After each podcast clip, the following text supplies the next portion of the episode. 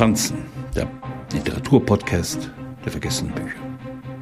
Dass Freunde zu erbitterten Feinden werden, zumal wenn sie Schriftsteller sind und der eine sich notgedrungen über Wasser hält, während der andere mit seinen Büchern auf der Bestsellerliste landet, soll ja im wirklichen Leben mitunter vorkommen.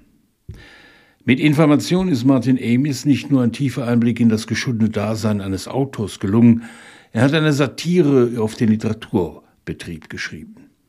Richard Tull lästert nur allzu gerne über Gwen Barry.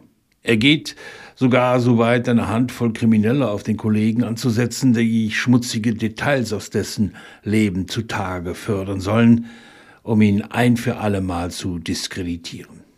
Nichts ist wirkungsvoller als eine lancierte Bußhaftigkeit zur rechten Zeit. Da zieht ein Autor Bilanz und ist enttäuscht. Über sein Leben, sein Werk, seine schalen Hoffnungen. Wer da an das schwierige Verhältnis zwischen Vater und Sohn denkt, Kingsley Amis hat den Erfolg seines Sohns distanziert gegenübergestanden, mag sich der Absurdität Gewissheit sein, die manchen beim Schreiben dazu veranlasst, über sich selbst sich Gedanken zu machen. Martin Amis galt als der Bad Boy. Die New York Times bezeichnete ihn als Meister der neuen Widerwärtigkeit. Amis Leben war schillernd. Nicht selten landete er in der Boulevardpresse. Die Darstellung von Frauen mitunter grenzwertig, was zur Streichung von London Fields von der Booker Prize Liste und einem Skandal führte.